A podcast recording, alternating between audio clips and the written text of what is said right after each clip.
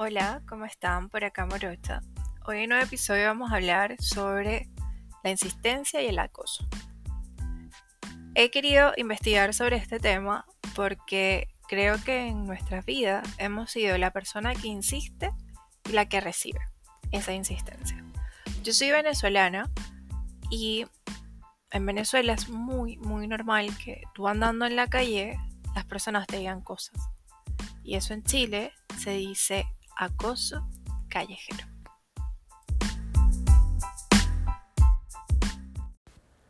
Cuando hablamos de insistencia con una persona, que si les soy honesta, con alguna pareja lo he hecho, hablo desde el punto de vista cuando tú escribes reiteradamente a una persona sin recibir respuestas de vuelta. Yo hasta hace poco pude entenderlo, pues esa persona no está obligada a responderte los mensajes si no quiere hacerlo. Hice esta pregunta en Twitter y bueno, he sacado como lo más divertido o la conclusión de lo que es para mí insistencia y acoso.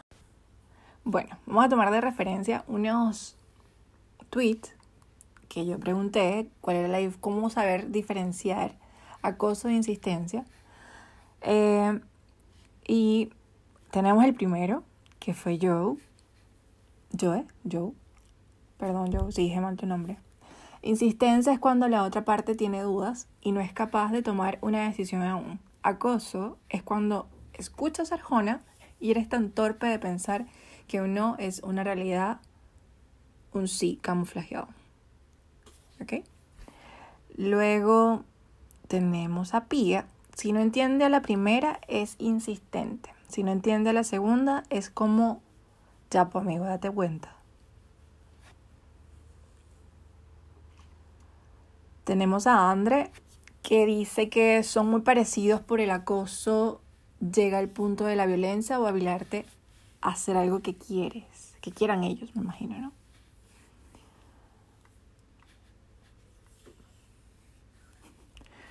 Esto es como muy típico, ¿no? Marcelo dice, si es feo y no tiene dinero, es acoso. También vi una imagen que decía Brad Pitt es insistencia y un señor no tan agraciado era acoso.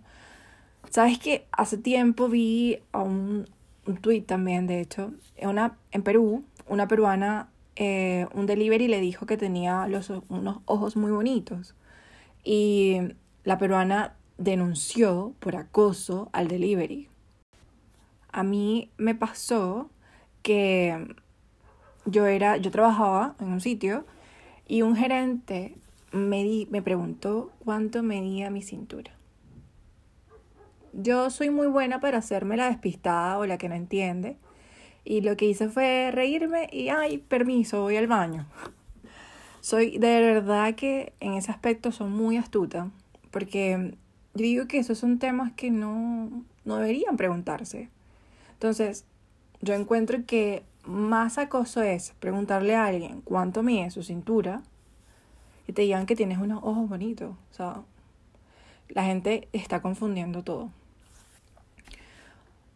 Coke dice, si te incomoda es acoso. Em, y por aquí hay otro que me gustó. Vamos a buscarlo. Andy dice, no las diferencio. Creo que es lo mismo. No se insiste cuando te dejan las cosas claras. No con las personas. En otras cosas, insistir está perfecto. Y tiene razón. O sea, cuando hablamos del tema de relación o de temas de conocer a alguien em, o de parejas, si alguien te dice que no quiere hacer algo, pues no lo quiere hacer. ¿No? Y bueno, yo soy de las personas de que cambiar de opinión es muy difícil. ¿Ok? Yo sé cuando algo me gusta y cuando no, desde el principio. O sea, desde el día uno. Sé qué es lo que yo quiero, ¿no? Y de hacerme cambiar de opinión por tus buenos gestos o por tu manipulación o por tus cosas o porque... No. O sea, si para mí un amigo es un amigo, es un amigo. O sea, yo un amigo, yo no estoy, yo no me relaciono íntimamente con amigos. O sea, yo estoy con las personas que yo quiero estar. En cambio, claro, insistir con cosas, o sea, yo quiero hacer un doctorado y pues sí, voy a insistir hasta obtenerlo. quiero tener un, buen trabajo, voy a insistir hasta tenerlo, quiero tener mi propio negocio, voy a insistir hasta tenerlo. Eso es otra cosa, ¿ok? Y es muy importante saber diferenciar una de otra, ¿ok? He conocido amigos de mis ex parejas que me escriben queriendo invitarme a salir, pero pues yo tengo una regla o como código, no sé cómo lo llamen ustedes, que yo no salgo con los amigos de mi ex, estas personas llegan con mensajes muy bonitos, pero al final se torna un poco tóxico porque empiezan a decirte cosas que no estás interesada en escuchar. ¿Sí? Porque obviamente es el amigo de tu ex. Entonces, ¿para qué vas a insistir con alguien que salió con tu mejor amigo y de hecho son mejores amigos? Es algo como, como que no entiendo, o sea, ¿cuál es la idea de hacer esto, no? Yo soy una persona muy directa con temas de pareja o que se relacionen a mi vida amorosa, bueno, en realidad en todo, hasta en el trabajo. Pero con temas de pareja soy mucho más directa porque el tiempo es oro y uno no tiene que estar jugando con nadie porque a mí no me gustaría que me hicieran lo que yo hago las personas, por así decirlo, ¿no? Y si a mí alguien no me gusta, pues yo se lo digo. Yo le digo que no me gusta, le pongo las cosas claras desde qué posición estoy yo para que no pierda su tiempo, ¿sí? Porque de verdad que el tiempo es oro y nadie sabe, nadie se da cuenta. Es algo que no podemos recuperar. Pero parecen sordos o simplemente les entra por una oreja y les sale por la otra. Porque me dejan de escribir un día y después a la, no sé, a la semana me vuelven a escribir. Entonces es algo súper, súper molesto. Que al final existen dos tipos de personas. Una que tienes que bloquearlos porque de verdad no hay otra. Y otra que se da por vencido y deja de escribirte. O sea, forever. ¿no? Las feministas dicen que el acoso de insistir, pues es lo mismo. No, y también otras personas que no son feministas, ¿no? Porque en, los, en el tweet también lo vi. Tras no haber dicho que no es no, pues no pasa nada, pues. Pero si sigue insistiendo, ya es acoso, ¿no? Yo también lo he hecho, quizás un par de veces, si le soy sincera. Pues he, he escrito a una expareja y le he dicho que pues lo quiero volver a ver o qué sé yo, pero ellos no quieren y al decirme no, pues pasan un par de días y les vuelvo a preguntar. Entonces, hoy analizando esto, encuentro que las mujeres también lo hacemos, ¿verdad? Entonces, es algo que pasa tanto en hombres como en mujeres, porque yo lo he hecho. Pero cuando hablamos de una pareja, nosotros conocemos a esa persona. Eso no quiere decir que vamos a invadir su espacio o metro cuadrado, pero son dos personas que tienen pasado, por así decirlo. Pero tampoco me hace tener la oportunidad de insistir a acosarlos, ¿no? Porque obviamente si le escribes y no te contesta, sigues escribiendo y no le contesta, o te dice que no quiere nada contigo y tú sigues insistiendo, pues está mal, ¿no? Cosas que he hecho años pasados, siento que de verdad está feo, ¿no? Está feo hacer eso. Y, y sí, o sea, si uno se siente incómodo, ¿no? Me imagino que esa persona también. Que sería bueno que aprendí que cuando alguien no quiere algo hay que aceptarlo y pues nada, está bien. ¿Qué más vas a hacer? No puedes hacer nada más. No puedes obligarlo a que te quiera o que te quieras ver o nada. O sea, simplemente no puedes hacer. Es importante que entiendan también la posición de la otra persona. ¿Qué cosas decir? O sea, a esto me refiero a que piensan por un momento cómo se sentirían ustedes al hacer lo que estás haciendo. Entonces ahí yo me refiero a que se pongan en la posición de la otra persona y tú eres el que le... O sea, ejemplo, yo soy la que le mando 10.000 mensajes. Entonces en este escenario tú te vas a poner como la persona que recibe los 10.000 mensajes. ¿Te gustaría o no? Pues a mí tampoco, ¿no? A pesar de que tengo un pasado con ella y a pesar de que me gusten ciertas cosas de ella, no me gustaría que me bombardeen con 10.000 mensajes o 10.000 fotos, ¿me entiendes? Es algo, antes de hacer algo así, se colocaran como la otra persona. Lamentablemente no sabemos lo que piensan las personas, pero no son lo suficientemente valientes para decirlo. Pero vamos a tener claro que el tiempo de cada persona es diferente. ¿Sí? En esto me refiero en que no todos están buscando pareja en el mismo momento. Quizás conoces a alguien y no quiere nada serio ¿ok? Entonces, conoces a alguien, no quiere nada serio, está pendiente más de su vida, de su economía personal, de mm, su hobby, de aprender a tocar su guitarra, de, mm, no sé, ser el mejor, mejor surfista. Entonces también eso tenemos que respetarlo. ¿Sí? Con esto quizás entremos un poco también a lo de soltar, ¿sí? O dejar ir. A estas personas en el caso de que habéis sido pareja para dejarlos libres, libre albedrío y que ellas se den cuenta por sí solas si de verdad les gusta y puede existir un retorno de esa persona o simplemente pasó todo. ¿Sí? Podríamos decir, la etapa de insistencia luego pasa a acosar, ¿sí? Por así decirlo. Sé que suena fuerte esto de que mm, tienes que dejar ir a la persona o soltar, pero no queda de otra. ¿Qué vas a hacer? ¿Vas a suplicarle que esté a tu lado? Pues te comento que si suplicas, si, no sé, le pides de rodillas o lo que sea, que se quede contigo, no lo va a hacer. Esa persona se va a ir de todas maneras. Entonces es un tema que de verdad deberíamos ver, porque como les digo, yo lo he hecho años atrás y de hecho, a mí hasta me han bloqueado, ¿ok? Porque de verdad me pongo intensa. Y aunque yo de todas maneras les digo desde el día uno que yo soy una persona súper intensa, entonces también eso tenemos que respetarlo. Y sus decisiones, nos gusten o no nos gusten. Porque no queda de otra. ¿Sí? Entonces, al dejar soltar a alguien, tú también te das tiempo para ti mismo y darte cuenta de estas cosas, ¿ok? Quizás esto de que yo me di cuenta fue antes de la cuarentena, ¿no?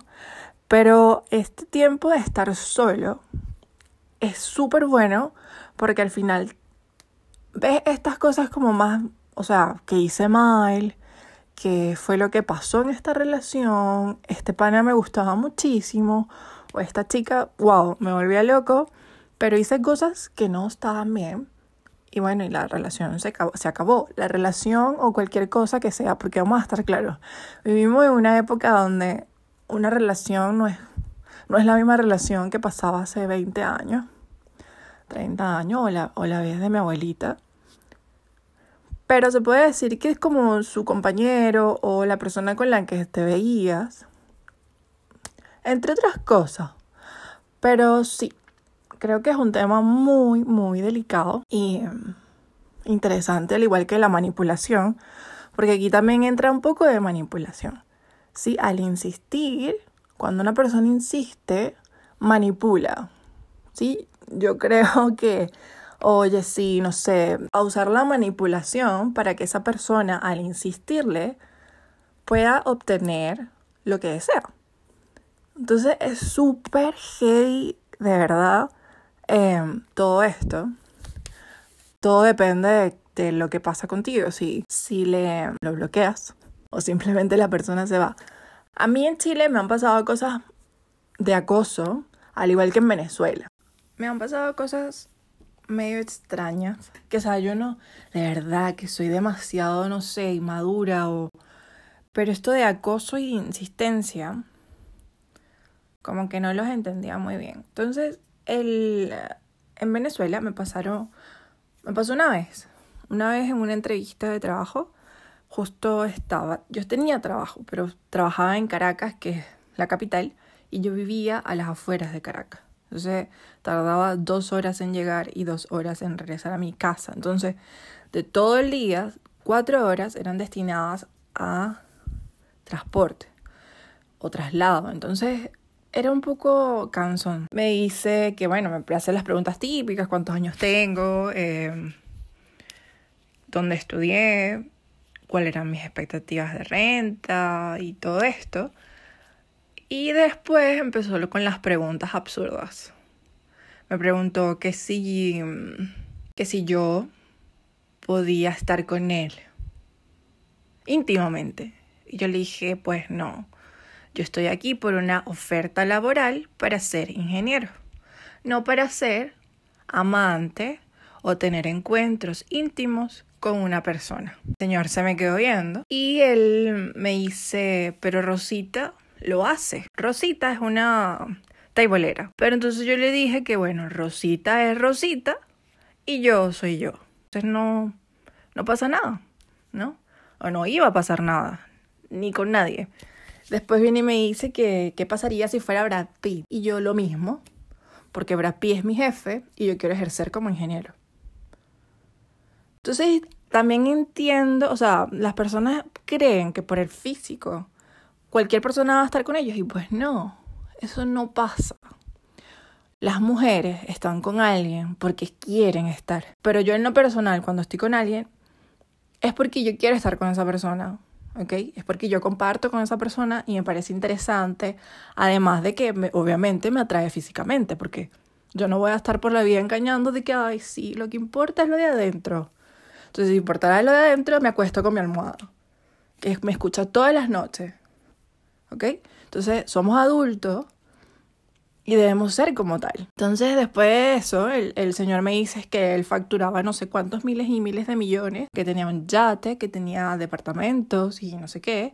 Y yo le decía, pero es que yo no estoy pendiente de tu dinero o tus cosas. Me parece súper bien que seas exitoso, pero yo como persona también quiero tener mis cosas. Quiero tener mi yate, quiero tener mis departamentos, quiero tener mis cosas. Entonces, yo lo que quiero es tener experiencia como ingeniero para poder obtener lo mismo que tú, porque tú también eres ingeniero, ¿no? el señor me dijo, sí, yo soy ingeniero. Entonces, ah, bueno, entonces no confundamos las cosas. Le decía que no confundamos lo que es laboral con lo que es personal. Entonces luego que me dijo que también podía ser que me llamaran para cenas de negocio. Yo tenía que ir muy bonita vestida para ir a la cena donde el señor iba a estar negociando cosas del trabajo supuestamente como que iba a ser, no sé, una dama de compañía, qué sé yo, en esa empresa, o sea, qué locura. Y nada, o sea, no, por suerte no me llamó. Y le conté a mi jefe en ese tiempo que estaba en Caracas y él me dice, bueno, bienvenida al mundo, eso lo vas a ver muy seguido. Así que tienes que tener cuidado. Después de eso empezaré a dar todas mis, mis entrevistas, porque de verdad, si uno se pasaba, te juro que lo iba a denunciar.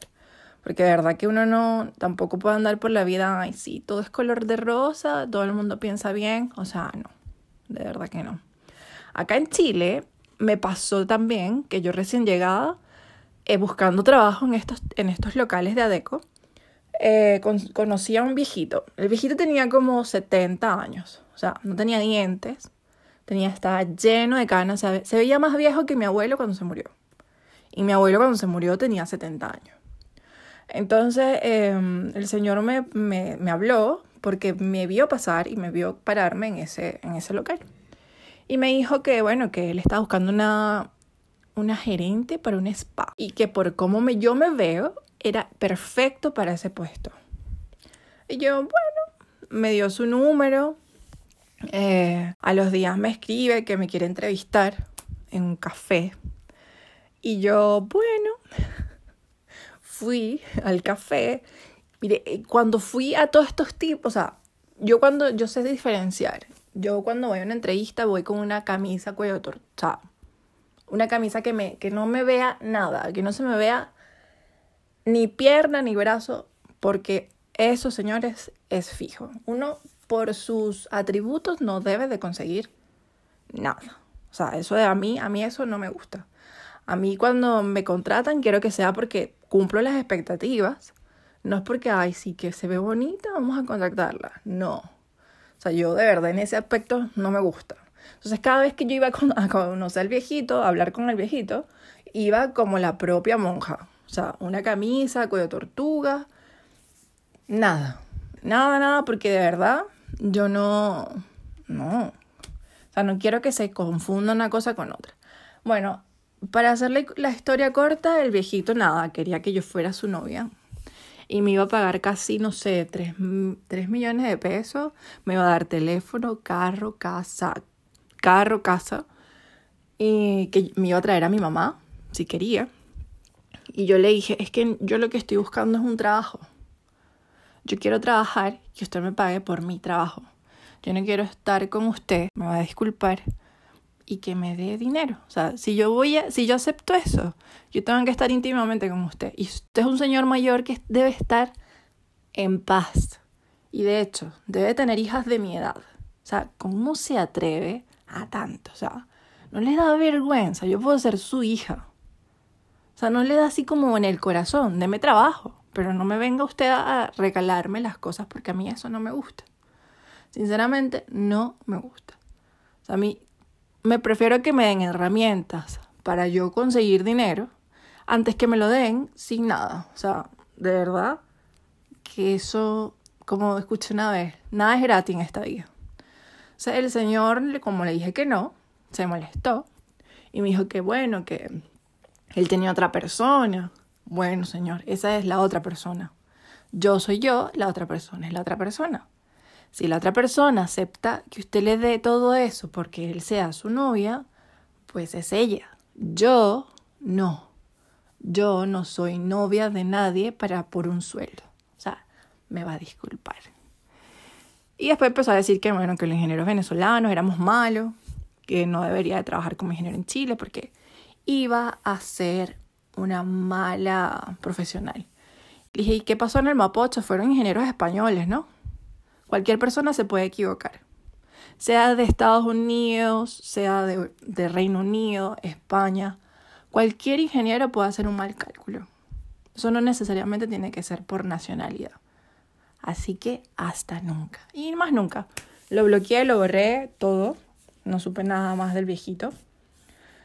Y esas son cosas que uno vive como, como personas, ¿no? Y que te hacen ver. O sea, mi mamá dice que el mundo es sexo, drogas y ¿qué más? Y dinero. O sea, son las los tres cosas más importantes del mundo. Y de verdad que, de verdad, el mundo gira en eso. O sea, es, es triste a la vez que alguien te quiera comprar para estar contigo íntimamente si tú no quieres estar con esa persona. Eso fue todo el podcast. Espero que les haya gustado y lo escuchen. Y si quieren lo comparten.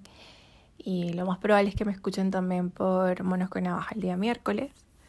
Así que muchas, muchas gracias. Y les mando un beso y un abrazo. Que estén bien.